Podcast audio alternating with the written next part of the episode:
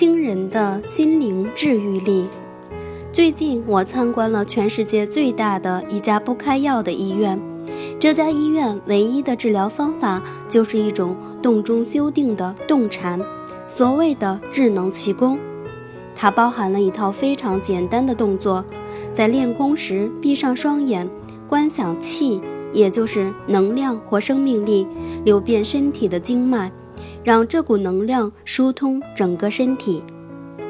每五十天，就有四千名新的病人抵达这所医院。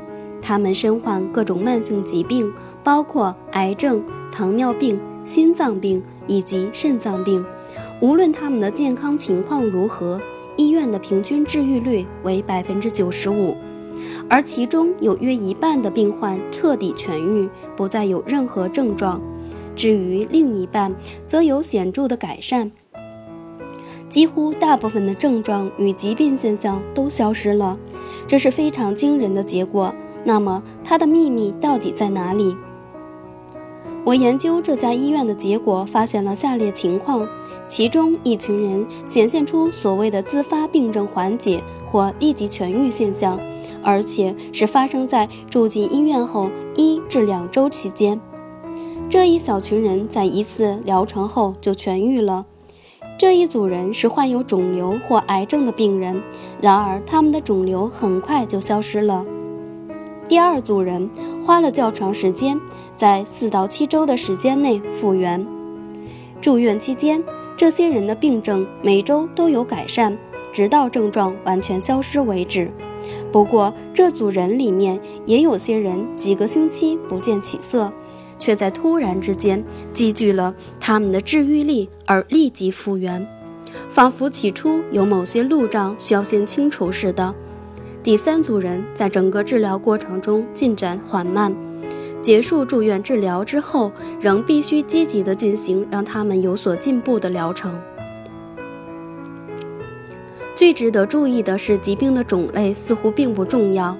因为这项治疗有潜力治愈每一种病症。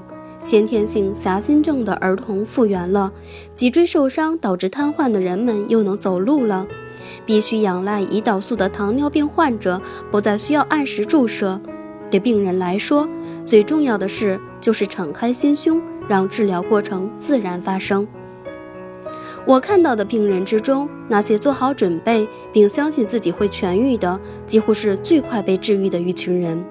病患越是确信痊愈有可能发生，就会越快产生效果。至于那些保持开放态度但仍然有所怀疑的病患，则需要花费较长的时间复原。不过，他们一旦开始觉得有进步，恢复的速度就会加快。在我访问过的第三组病患中，有些人极度渴望痊愈，他们相信这套疗法是他们最后的机会了。可是，许多人也承认，内心深处并不真的认为有希望治愈。他们很难相信简单的气功可以治疗他们的疾病，然而又没有其他的办法，只好敞开心胸，接受这个聊胜于无的可能性。他们每一个人所面对的主要。障碍就是自己的心结。我们多数人都无法控制自己的心念，而变成了心智的奴隶，而非它的主人。这是我们成长方式的必然结果。为了要活下去，人类生活生来就有某些特定的模式，非常类似于电脑自动进行着的机械化运作模式。在婴儿时期，生命是简单的，我们吃睡。排泄、成长，处在一种全然物化的存在状态里。在那个时期，为了达成上述目标而存活下去，我们必须是惹人怜爱的。这也是婴儿天生就是可爱的和易于搂抱的原因。即使是婴儿发出的声音，也是设计来吸引他人的注意的，为的是在需要时输出惊慌的印象。这些都是我们不自觉的本能程式。以便克服人生最初阶段的挑战，在理想的世界里，即使孩子不饿，父母也充满了关怀与爱。他们通过高品质的相处、尊重、欣赏、信任、觉知、了解、接纳、抚慰、鼓励、关心以及赞同，满足了我们的基本需求。如果这些情况并未发生，我们会继续渴望并企图满足早年未曾得到的需求，直到可以漠视这些不自觉的欲望为止。讽刺的是，最大的挑战就在于我们已经被设定好去寻求并找到一般说来无法满足我们需求的人。